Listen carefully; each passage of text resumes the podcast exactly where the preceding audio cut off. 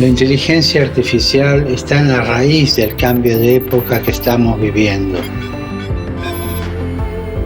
La robótica puede hacer posible un mundo mejor si va unida al bien común. Porque si el progreso tecnológico aumenta las desigualdades, no es un progreso real.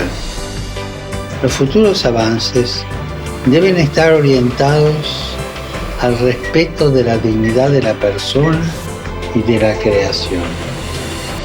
Recemos para que el progreso de la robótica y de la inteligencia artificial esté siempre al servicio del ser humano.